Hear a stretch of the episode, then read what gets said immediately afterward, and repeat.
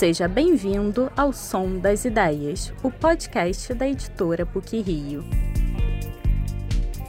Olá a todos, aqui é Mauro Silveira, professor do Departamento de Comunicação da PUC Rio, trazendo mais um Som das Ideias, o podcast da editora PUC Rio. Neste episódio, vamos conversar sobre o livro Dinâmicas Sociais na Luta por Direitos no Brasil, da professora Ângela Randolfo Paiva. O livro foi lançado pela editora PUC Rio em coedição com a Palas. Para conversar sobre a obra, estamos recebendo a autora, Ângela Randolfo Paiva. Ângela é professora e pesquisadora do programa de pós-graduação em Ciências Sociais da PUC Rio, onde também exerce a função de coordenadora central de cooperação internacional. É doutora em Sociologia pelo IUPERJ. Para participar do nosso podcast, a professora Ângela Paiva convidou o professor Fernando Lima Neto, doutor em Sociologia pela UFRJ e pela Escola de Altos Estudos em Ciências Sociais, em Paris. Ele é professor de Ciência Política no Departamento de Ciências Sociais e coordenador do programa de pós-graduação em Ciências Sociais na PUC Rio. Professora Ângela, professor Fernando, um prazer enorme recebê-los aqui no nosso Som das Ideias. Vai ser muito bom passar esse tempo com vocês. Imagino que o prazer é muito grande por parte dos nossos ouvintes também, para discutir uma obra tão importante, tanto no passado recente quanto no futuro do nosso país. Bom, Mauro, eu queria agradecer a, a você, a, a, Tatiana, a equipe né, que, que, está, que está viabilizando esse podcast, porque eu acho que é importante né, a gente a gente conversar depois de escrever né, sobre um livro, né? E eu queria também agradecer muito ao Fernando, né, um parceiro querido do Departamento de Ciências Sociais. Nós, nós juntos organizamos um grupo de pesquisa lá no departamento que se chama é, GEDRED, Grupo de Estudos de Direitos, Reconhecimento e Desigualdade. Né? Então, é, é, é muito bom estarmos aqui falando sobre temas que são tão caros a nós dois, né? sobre direitos, sobre desigualdade, né? que faz parte, inclusive, do nosso grupo de estudos. Eu também agradeço a Ângela pelo convite, ao Mauro, à editora PUC Rio, todos os colegas da editora. Né? Eu acho que é uma iniciativa fantástica esse podcast, o Som das Ideias, né? permite a gente ter uma conversa, um formato mais livre para ampliar as nossas interlocuções, né? a nossa é, é, a produção de conhecimento que a gente faz, aí alcançar um, um público talvez aí além dos muros da universidade. Eu acho ótimo que essas novas tecnologias sirvam também para isso. Então, é um prazer, uma satisfação é, estar aqui. Eu queria começar, professora Ângela, é, falando sobre a origem do livro, como ele surgiu. Eu imagino que tenha sido um processo longo de pesquisa. Eu gostaria que a senhora falasse um pouquinho sobre isso. Tá legal. É, Mauro, esse livro é um livro, eu costumo dizer que é meu último livro, porque a gente, hoje nós somos obrigados a escrever artigos, né? A, o, nosso, a nossa produção acadêmica passa muito por escrever artigos. Mas esse livro é um livro que traduz muito da minha trajetória acadêmica. É, eu, desde a década de 90, eu trabalho com direitos humanos na chave da desigualdade, né? direitos, direitos humanos sempre na dimensão da teoria crítica, né? mostrando os subtextos da desigualdade da nossa formação social e sempre no Brasil, né? E então ao longo ao longo desse tempo foi o, a, a, ideia de direitos né, na, forma, na, formação social brasileira, né, na, na, formação desigual brasileira, que sempre acompanhou as minhas pesquisas. Então, eu fiz pesquisa sobre a importância a importância de uma de um do, do catolicismo progressista na isso foi inclusive a minha tese de doutorado né, para a, a, participação né, em lutas sociais, comparando com o movimento dos direitos civis nos Estados Unidos. Também fiz pesquisa sobre a, a ação afirmativa nas universidades brasileiras. Foi um momento muito especial no início da década de 2000, né, quando você tem aí toda uma, uma luta para uma, uma nova chave de inclusão via universidade. Né? E também faço fiz pesquisas sobre relações raciais, né? Esse é meu, então educação e, e, e, relações raciais sempre foram meus dois eixos temáticos principais, né? Então e eles estão nessa, nessa, condensados nesse é um livro pequeno, né? Porque eu, é, eu fui pensei muito nos alunos de graduação, sabe? Eu não vou fazer um um livro cheio de referências bibliográficas. Né? Então, o que, que eu fiz? Eu fiz os, os capítulos organizados em, em décadas, começa na década de 70, para mostrar o início do processo dessas dinâmicas sociais, e acabo na década de 2010, né?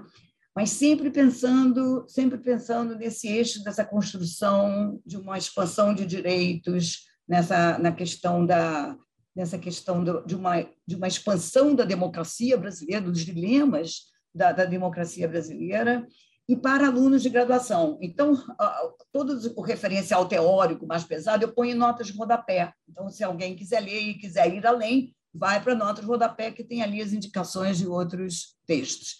Esse formato eu gostei muito, porque eu acho que para alunos, pensando nos alunos de graduação mesmo, né, das universidades, porque ali está tá, tá mais formatado de uma maneira de uma maneira mais clara, né, do, do, como é que é a importância dos direitos, dos conceitos da sociologia para para iluminar a compreensão da, das nossas desigualdades, da nossa formação social.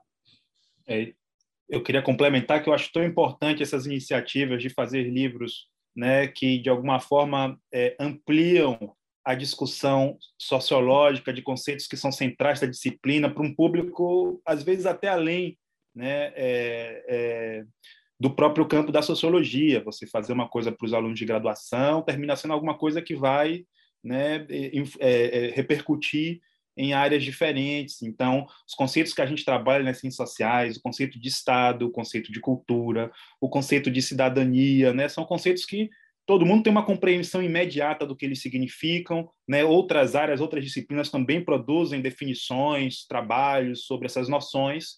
E, claro, nós aqui nas ciências sociais trabalhamos dentro de uma perspectiva específica, cidadania, por exemplo. É um tema clássico né, da sociologia política, que remete à, à, formação dos Estados nacionais, que remete hoje à questão da globalização, é a passagem do mundo, a, questão da formação do mundo moderno, né, as pessoas que deixam de ser súditos se tornam cidadãos, né, o ideal da igualdade, tudo isso é, é, é contextualiza ali uma grande discussão conceitual, é, é, teórica, que às vezes é muito complicada, abstrata. Então, você trazer esse tipo de discussão para um público maior, mais amplo, eu acho que é um, uma grande é, contribuição, né? E, e, falar disso também aqui numa ferramenta como essa, né? Como um podcast, eu acho que é isso, é, o sentido é esse, né? Ampliar, né? É, é, para além dos nossos muros, é, das, do nosso próprio campo, né? Esse tipo de discussão, de conhecimento, né? Que tem, que embora seja permeado por é,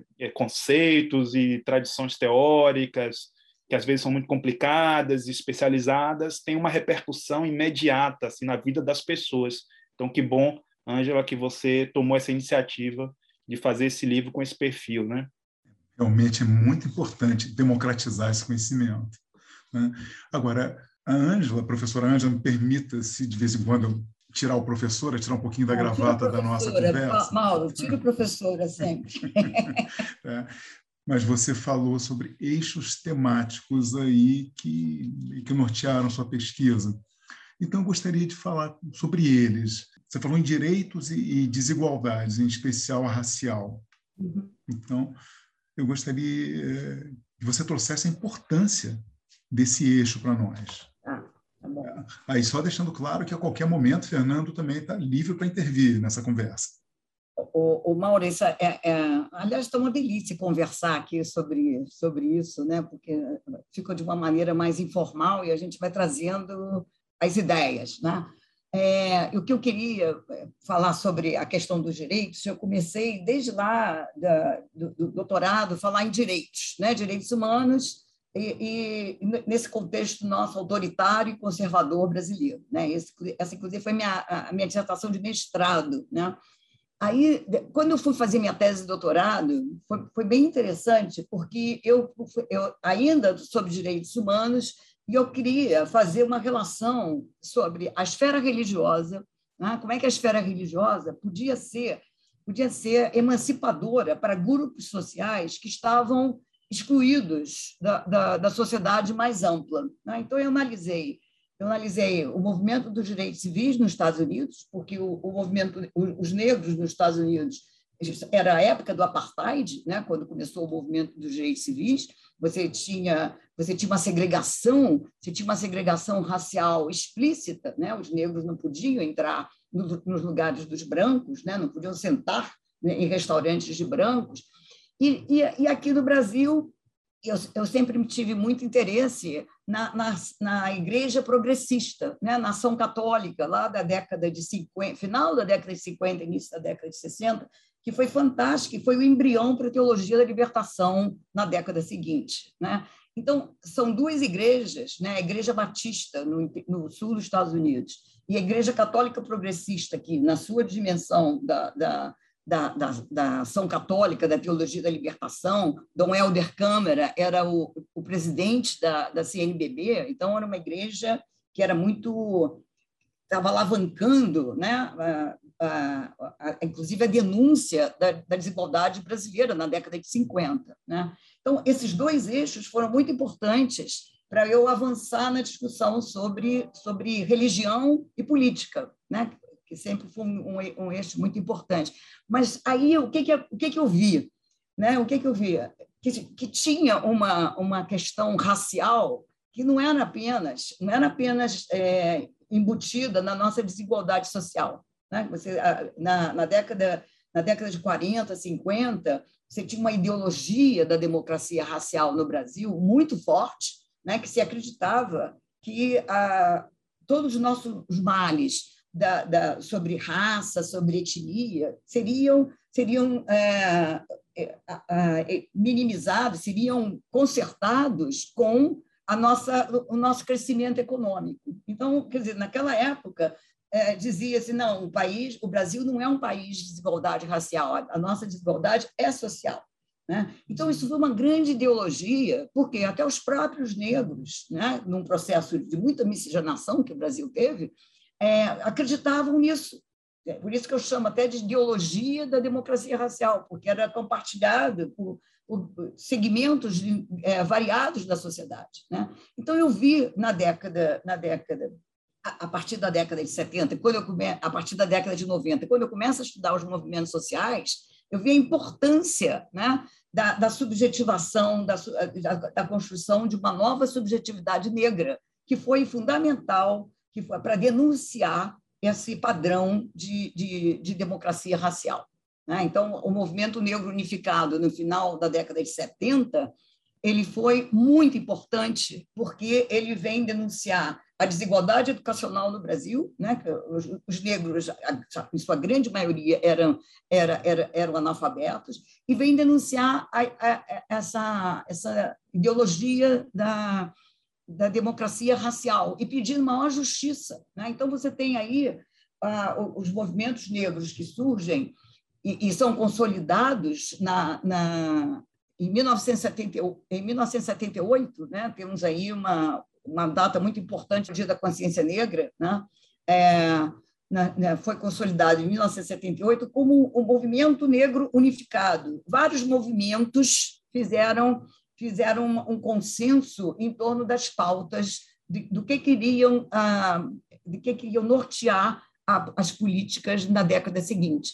Por isso que eu começo na década de 70, finalzinho da década de 70. Né? Eu faço um caminho de décadas para mostrar esse processo, esse processo de, de, de, de, construção de cidadania e de movimentos sociais, que depois até eu chamo de dinâmicas sociais, porque vão além vão além dos movimentos sociais. Né? Você tem dinâmicas sociais na, na, na, esfera pública, você tem dinâmicas sociais na sociedade civil, novos partidos políticos que surgem na década de 80, né?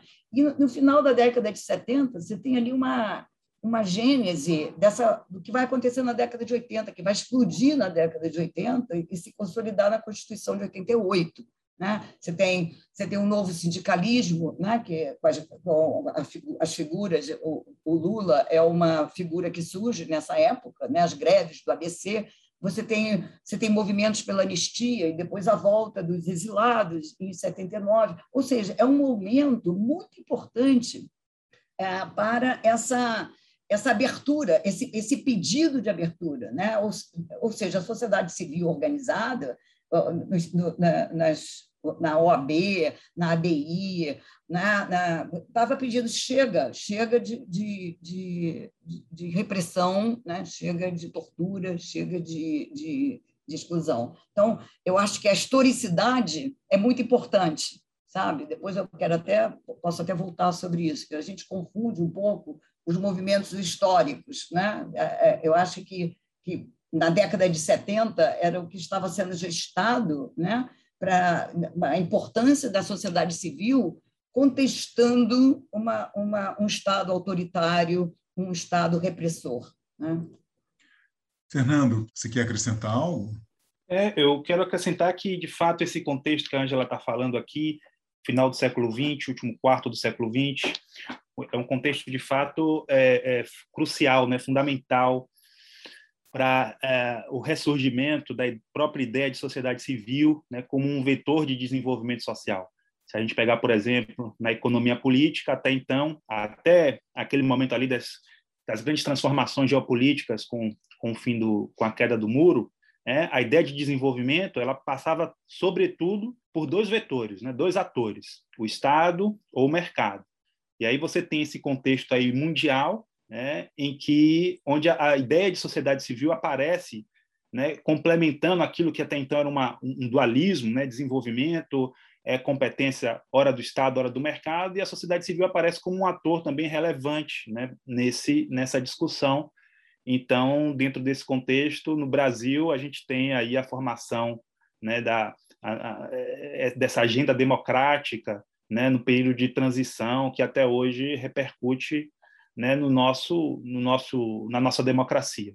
Né? Então, acho que é realmente importante começar as coisas de, dessa forma, né, contextualizando o, o, processo histórico, tanto no nível, é, digamos, mais é, local, né, no caso aqui da nossa realidade nacional, como também nesse contexto global aí de transformações nas relações entre Estado, mercado e sociedade, lá no final do século XX e hoje ainda em curso. Eu quero acrescentar uma coisa, Fernando, Mauro, se me permite, quando eu estou falando da década, né, do final dessa década de 70, início da década de 80, né, no livro eu dou muita ênfase à questão da desigualdade racial e da, da desigualdade educacional. Né? A gente tem um legado a, da nossa história republicana e depois e depois da ditadura militar de 21 anos, né, um legado de, de, o que eu chamo no livro de um apartheid educacional, né, que foi construído foi construído de uma maneira é, perversa, mas insidiosa, né, porque você tem uma escola pública que vai se tornando cada vez mais uma escola pública do pobre, a partir da década de 70, você, é, importante a gente registrar o processo de migração interna que, que aconteceu no Brasil. Né? É, levas de, de, de, pessoas chegam do Nordeste, do Norte, e vão, e vão, é, vão, vão pedir é, é, educação, vão pedir saúde, e isso vai, vai aumentar enormemente as nossas favelas na década na década de 70 e década de 80. Né? E a educação ela sofre essa pressão. Na, na década de 70, nós tivemos uma, um momento, na ditadura militar, né? tivemos um momento muito impressionante que o que, que, o que, que, o que, que se fez em 71, 72, fizer, foram formados três turnos na educação pública brasileira. Então, você imagina o que, que é você ter uma, uma escola em que o aluno fica três a quatro horas na escola, né, em que o professor finge que dá aula e os alunos fingem que aprendem. Né? Então, você tem, a, partir da década de 70, principalmente, isso começa no final da década de 60, uma, uma, uma passagem progressiva da, da classe média, das classes médias da, da, das cidades para a escola, a escola particular. Né? Então, tem, tem estudos nessa, né, sobre essa, essa passagem que vai chamar a escola a escola do, do pobre, vai chamar a escola pública de escola do pobre. Ou seja, há uma concentração, há uma concentração de, de setores de classe popular na escola pública, e a escola pública deixa de ser a escola republicana. Né? porque antes era uma escola republicana, porque era, atendia setores populares e classe média na década de 50, início da década de 60. Por quê? Porque a, a população estava toda no campo ainda. Né? Então, é, é um movimento muito importante para entender a, a progressiva precariedade do, da, da, da, educação brasileira na década, na década de 70. Né? Então, essa escola do pobre é também uma escola do negro, né? porque você tem os, setor, é, a, a, a, os pobres no Brasil, né? 70%, isso o IBGE que diz, né? 70% dos pobres são, são negros. Né? Depois a gente pode voltar para falar sobre isso também. Você falou sobre demandas, e isso faz parte do, do, do segundo dos eixos que você é, traz para a discussão, né? Você fala que existe uma importância grande das demandas sociais né, em relação à redemocratização, em relação à Constituição. Então, eu gostaria uhum. que vocês desenvolvessem um pouco também esse eixo. Tá.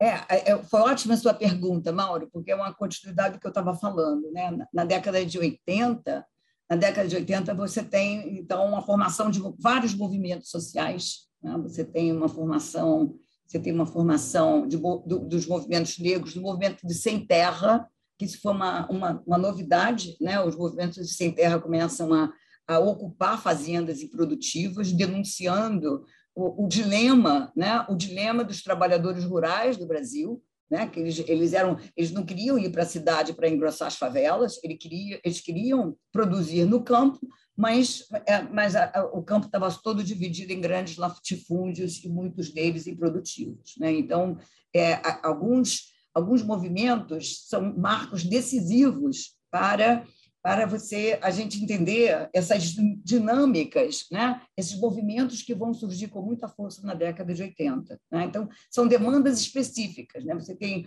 você tem demandas do movimento, do, do movimento, aí passa a ser os sem terra, né?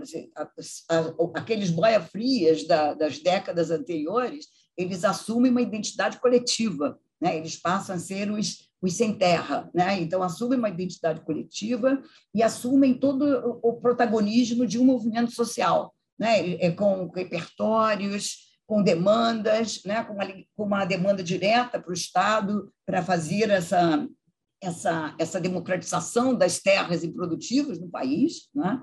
E, e, então, são, são movimentos que vêm para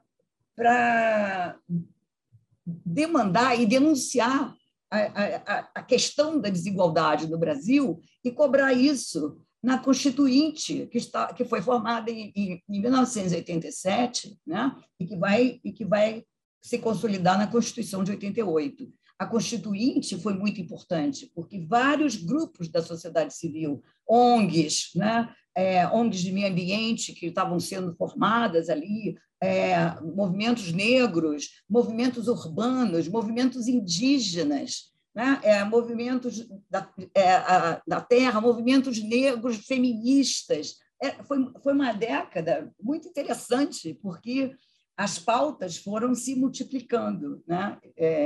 A gente, a gente costuma associar a década de 80 a, a, os economistas dizem né, que é uma década perdida, né? para a, a, as dinâmicas sociais no Brasil, foi uma década muito importante, porque você teve aí uma, uma, uma demandas reprimidas pela, por 21 anos de ditadura militar e que vão demandar essa redemocratização que, que está que está pelo menos em princípios né, lá na, na, nossa na nossa Constituição de 88. Talvez até o movimento das diretas eh, possa sintetizar toda essa toda esse, essa movimentação. Essa indignação, né? Isso. Havia uma indignação com a, com a, com a desigualdade, né? com, a, com a falta de direitos. Né? É, e é, é interessante porque eu estava falando justamente de como na sociologia a gente discute conceitos que são discutidos em outras áreas, que estão, fazem parte do vocabulário comum das pessoas, mas a gente faz isso dentro de uma perspectiva né, é, é, é, específica né, do nosso campo e que implica, claro, sempre o processo histórico. Né? Então, é, é fantástico porque o livro traça né, de uma forma panorâmica todas essas transformações que foram associadas à ideia de direitos de cidadania. Porque se é um processo histórico, né, cidadania, Estado, qualquer conceito na nossa área, um processo histórico, ele nunca vai se apresentar como uma forma é, plena, né, definitiva, acabada ele está sempre sujeito às transformações. Então, você eh, fazer eh, eh, esse percurso né, de como esses temas, educação, saúde, trabalho, terra, raça, gênero, meio ambiente, né, como essas agendas vão se ampliando, as formas, os repertórios e as formas de mobilização vão se transformando também, né, pessoas que fazem, é, é, é, reivindicam direitos de sei lá, direito dos animais, ou, ou, consumo, né? você consumir produtos locais, o é, vegetarianismo, né? as formas como essas mobilizações e demandas de, de reconhecimento e de acesso a direitos vão se transformando no curso do tempo. Então, cada período histórico tem a sua própria né, concepção, digamos, do que seja a cidadania. Eu acho muito legal o livro é, propor essa discussão, é, é, esse contexto lá do capítulo 3, que entra no capítulo 4, de, da, das novas formas de participação, é uma coisa que é, particularmente me interessa muito. Né? Eu sempre lembro de, quando estava fazendo minha tese de doutorado sobre ONGs, entrevistei muitos ativistas de ONGs, né? e muitas vezes jovens, né? de grandes ONGs, e, e uma coisa que me chamou a atenção era justamente que sempre que eu perguntava uma frase que apareceu recorrente na pesquisa, sempre perguntava para uma jovem liderança de ONG, por que é que você resolveu trabalhar na ONG, vir para a ONG? É, pessoas diferentes diziam a mesma coisa, assim, para fazer alguma coisa. O que, é que quer dizer para fazer alguma coisa? Um jovem, uma jovem idealista no século 21 que queira fazer alguma coisa né? Quer fazer, fazer alguma coisa, passa essa ideia de romper com o ostracismo, né? com a apatia, com esse sentimento de formiguinha e dar algum tipo de contribuição substantiva na política, mas fazer alguma coisa hoje no século XXI e fazer alguma coisa né, para um jovem idealista no final do século XX envolvia outras, outras questões. Né? Eu, quando estava fazendo faculdade, ou mesmo na, na, na escola é, com militância estudantil, né, os jovens procuravam, a primeira coisa era se filiar a um partido político né, para dar algum tipo de contribuição substantiva, para fazer alguma coisa. Hoje os jovens estão afirmando ali outros canais de, de, de, de, ativismo né, fora das instituições de representação, o que por um lado é bom, né, porque amplia né, essas agendas, essas formas de mobilização em ONGs, coletivos, movimentos sociais, mas por outro lado, claro, traz também um perigo, né, afinal a gente tem que preservar as nossas instituições de representação, partido político, sindicato, né, são, são fundamentais em qualquer democracia. Então, acho que é muito rico é, propor isso em um livro, né, que acho que é, o, é, é também um, o, o, resultado de um trabalho de, um, né, de, de muitos anos que a Angela vem, fendo, e, vem fazendo em, em, áreas diferentes e poder compilar tudo isso né, em torno de uma mesma narrativa, né, eu acho que é muito rico e abre muitas questões, como a gente está vendo aqui. Então, vamos prosseguir nessas questões, né, Angela, em, em cima de outro eixo seu, outro eixo pesquisado por você, que é a questão dessa ampliação, de uma fruição da cidadania, né?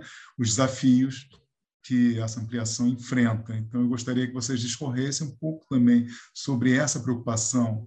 Tá. É, Bom, eu estava falando né, que a nossa, há uma desigualdade estrutural na, na, na formação social brasileira. Né? O pobre, o pobre ele, ele, não, ele, ele não era contemplado, né? o pobre era, uma, era invisibilizado. Né? Hoje, com a pandemia, é curioso né, que as pessoas todas estão falando, nossa, da, a, a desigualdades social brasileira, né? um ministro da economia aí falou, nossa, tem muito, bilhões de, de invisíveis, como se ele tivesse descoberto agora né? que tem milhões de, de invisíveis. Isso faz parte da nossa da nossa formação social, que é muito é, excludente, né? e temos, é, é preciso lembrar que o Brasil, o Brasil, a, nossa história republicana a partir de, de 30, né, porque antes de 30 era era uma história, era uma história de, de grande poder das elites de São Paulo e de, e, e de Minas, né? Então a, a, nossa história republicana foi feita para a cidade, né? É, a gente quando quando Getúlio quando Getúlio cria os ministérios, né, cria, cria os direitos do trabalhador, ele estava falando do trabalhador urbano, o trabalhador que tinha carteira de trabalho assinada. Isso numa época, numa época em que a industrialização estava apenas começando, né? Então, grande parte da nossa população não estava contemplada nesse projeto, nesse projeto de modernização que, que veio a partir da década a partir da década de 30, certo? Então você tem é, tem uma autora que eu gosto muito, a Vera da Silva Teles, que ela vai analisar essa, essa dimensão corporativa do Estado, né? quando você tem trabalhadores que têm acesso aos direitos, né? quando você tem uma carteira assinada, você tem direito a férias, isso tudo foi feito pelo Getúlio, lá atrás. Né? Então, você tem direito a férias, você tem direito a, a, a uma aposentadoria, que, qualquer que seja, mas você tem você tem, eh, naquela época, uma parte muito expressiva da, da população brasileira estava no campo. Então, é o que a Veratelli chama do pobre incivil. Ele não estava, ele não estava, ele não pertencia a essa, essa sociedade que se organizava, né? Ele, ele estava, ele estava à margem dessa sociedade. Então, o que a gente vê com muita força na década de 90, né? falei, já falei um pouco da década de 80, na década de 90, com a, com a nova Constituição, com, com o protagonismo né? de, de movimentos sociais, de partidos políticos, né? você tem aí partidos políticos se consolidando, e o PT é um partido que vai, que vai ter muita força né? na, na, nessas políticas de base, basta ver lá no final da década de 80, início da década de 90, a criação né, do orçamento participativo lá em, em, Porto Alegre, que foi uma, uma, grande, né, uma grande invenção lá do, do PT, né, do, da, da prefeitura do PT, o Tarso Genro, e, e, e primeiro com o Olívio Dutra, depois com o Tarso Genro. De qualquer maneira, é uma, é, uma, é uma década que há uma expansão, um pedido de expansão da fruição de, real dos direitos. Aí eu estou falando, eu estou falando de, da dimensão de uma dimensão substantiva dos direitos, porque nossos direitos estão lá na Constituição desde sempre, né? desde, a, desde a primeira, primeira Constituição republicana no final do século XIX. Tá?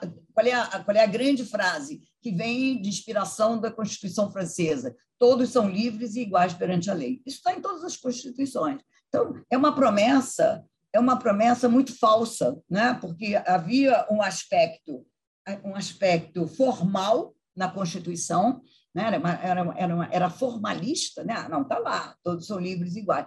Mas a, a, na, percep, na percepção da teoria crítica, não adianta você falar desse, dessa dimensão formal, você tem que falar da dimensão substantiva. Né? Quem é que realmente pode fruir dos direitos de cidadania? Essa foi a grande questão da década de, de 90.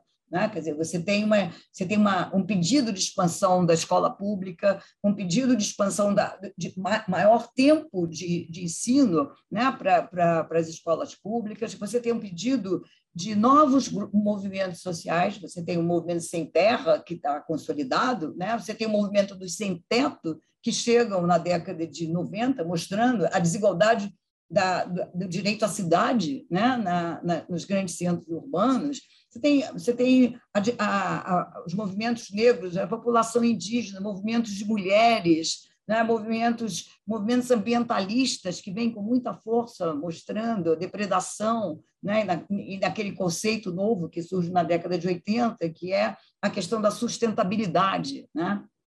Então, são movimentos são movimentos que vão criar muita tensão na esfera pública. Né? Você tem uma cidadania, uma cidadania que, que, que agora pode ser, ser é, produzida, né? produzida no sentido de produção de movimentos sociais, a partir de, de baixo para cima. Né? Quer dizer, você tem grupos né? que se reúnem em torno de identidades específicas. Certo? Eu não estou dizendo aqui, fazendo um parênteses, eu não estou defendendo aqui políticas de identidade, que hoje está muito, tá, tá, muito forçado isso, e, tá, e, é, muito, e é muito ruim a, a, a, crítica que se faz às políticas de identidade. Né? É preciso política de identidade num país tão desigual como o nosso. Então, é, é preciso política de identidade da população indígena, da população negra, é, da, de mulheres, né, de LGBT. Tudo isso é importante, mas não excludente. Né? Quer dizer, essa é uma questão que eu trato nesse capítulo 3, é, é a questão da dimensão da, da, da, política de reconhecimento com a redistribuição, né? não é um ou outro. Então, você tem que, você tem que tratar dos direitos substantivos contemplando grupos diferentes. Então, não é ah, ou igualdade ou diferença, não. É, é diferença dentro de um projeto igualitário, que é a grande promessa lá desde a Constituição Francesa né, e, da, e da Constituição Americana. Né? Quer dizer, você tem ali uma promessa, uma promessa difícil de ser cumprida né, no mundo ocidental de todos serem livres e iguais. Mas essa, essa, essa década de 90 ela vai produzir efeitos concretos. Né? Eu quero sinalizar ainda no governo Fernando Henrique o, o governo Fernando Henrique ele vai criar a Secretaria de Direitos Humanos. Essa Secretaria de Direitos Humanos foi super importante, porque aí eu trago para que eu, que eu trato ali dos movimentos negros. Né? Havia uma interlocução de, de, grupos de movimentos negros com a Secretaria de Direitos Humanos, pedindo maior participação né, nos órgãos do, do governo. Então, ah, e, e, principalmente também nos governos estaduais. Lembrando, lembrando que os governos estaduais nós tivemos no Rio e São Paulo governos muito porosos à, à ideia de, na, na, década de 80. Né? Estou falando do Franco Montoro e estou falando do Leonel Brizola.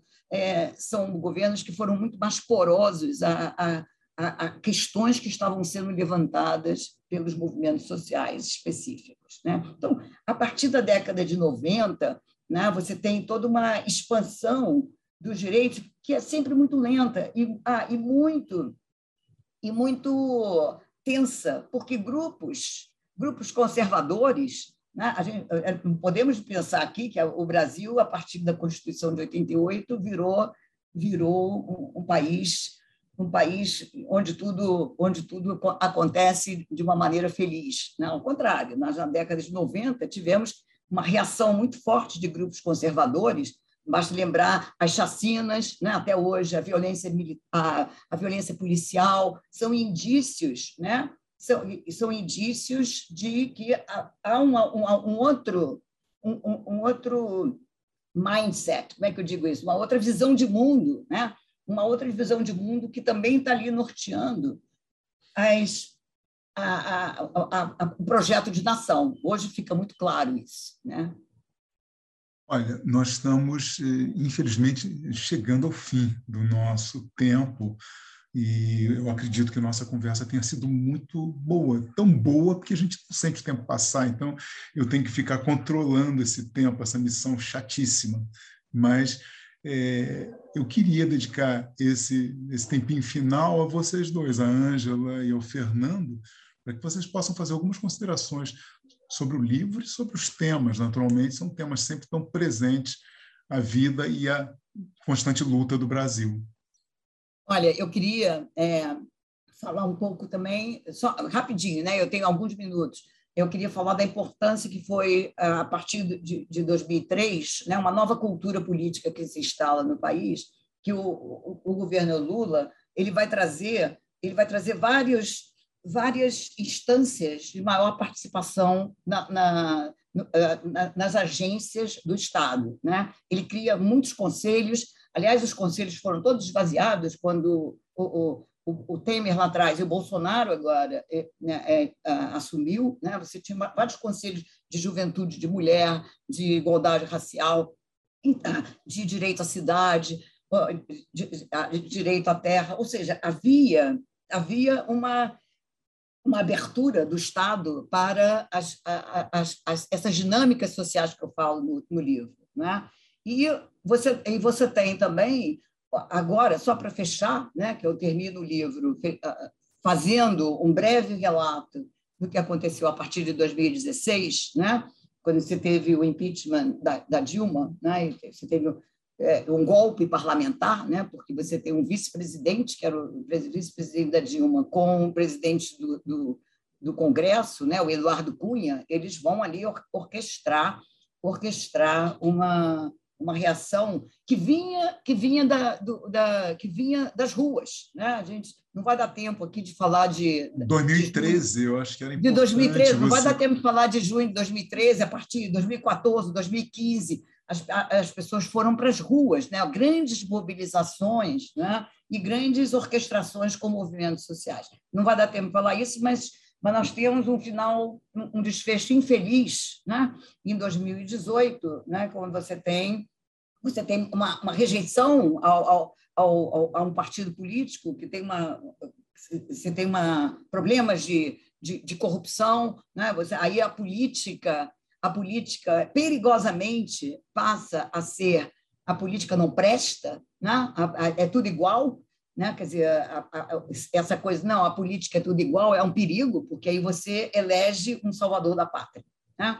Então, quando você elege um salvador da pátria, você está esvaziando a, a capacidade política de você fazer pela política as mudanças, as mudanças sociais, as mudanças as mudanças culturais, não falei de cultura, nem vai dar tempo, mas as mudanças culturais que estão implícitas em todos esses pedidos por maior fruição na, na, na esfera pública.